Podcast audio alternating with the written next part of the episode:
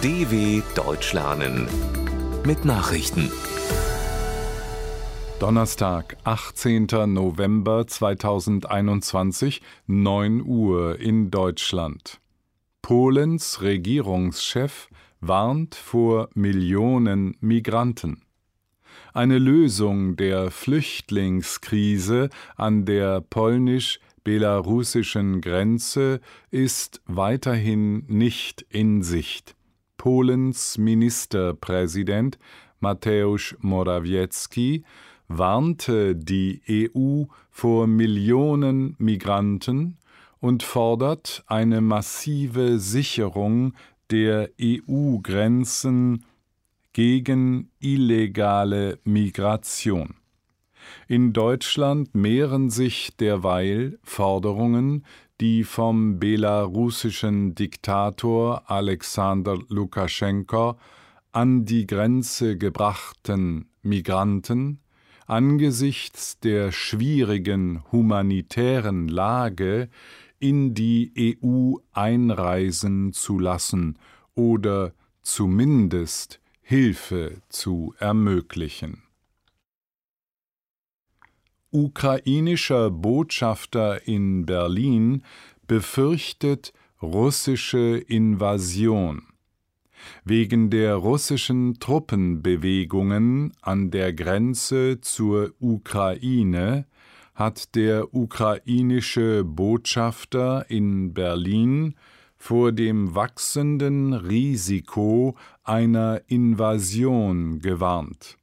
Noch nie seit 2014, als die Russen die Krim und Teile der Ostukraine mit Waffengewalt besetzt hätten, sei die Gefahr eines groß angelegten Einmarsches akuter als jetzt, sagte Andriy Melnik.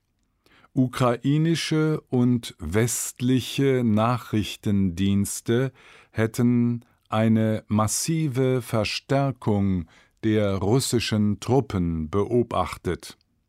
Vor der Ostgrenze der Ukraine und im besetzten Donbass stünden 114.000 russische Soldaten.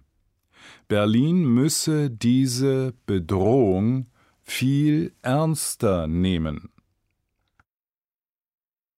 Erneut viele Opfer bei Protesten gegen Militärregime im Sudan. Bei der Niederschlagung von Protesten gegen den Militärputsch im Sudan haben Sicherheitskräfte mindestens 15 Menschen erschossen. Dutzende Menschen hätten bei den Demonstrationen vor allem im Norden der Hauptstadt Khartoum Schusswunden erlitten, teilte eine prodemokratische Ärztegewerkschaft mit. Es war der blutigste Tag seit der Machtübernahme durch die Armee Ende Oktober. In ganz Khartoum kam es trotz der Blockade von Telefon- und Internetverbindungen zu Protesten. Die Sicherheitskräfte gingen mit Tränengas gegen Demonstranten vor, bestritten aber den Einsatz von scharfer Munition. Erneut Tote bei Dschihadistenangriff im Niger. Mutmaßliche Dschihadisten haben im Niger mindestens 25 Menschen getötet. Wie das Innenministerium mitteilte, ereignete sich der Überfall am Dienstag in der Stadt Bakorat in der Wüstenregion Tawa an der Grenze zu Mali. Seit Jahresbeginn häufen sich in dem Gebiet im Westen Nigers Angriffe mutmaßlicher Dschihadisten auf Zivilisten. Die bewaffneten Gruppen mit Verbindungen zum Terrornetzwerk Al-Qaida und zur Dschihadistenmiliz Islamischer Staat säen im Dreiländereck zwischen Niger, Burkina Faso und Mali seit 2017 tödliche Gewalt. Union will Infektionsschutzgesetz notfalls im Bundesrat zurückweisen. Im Streit um das neue Infektionsschutzgesetz droht die Union mit einer Ablehnung im Bundesrat.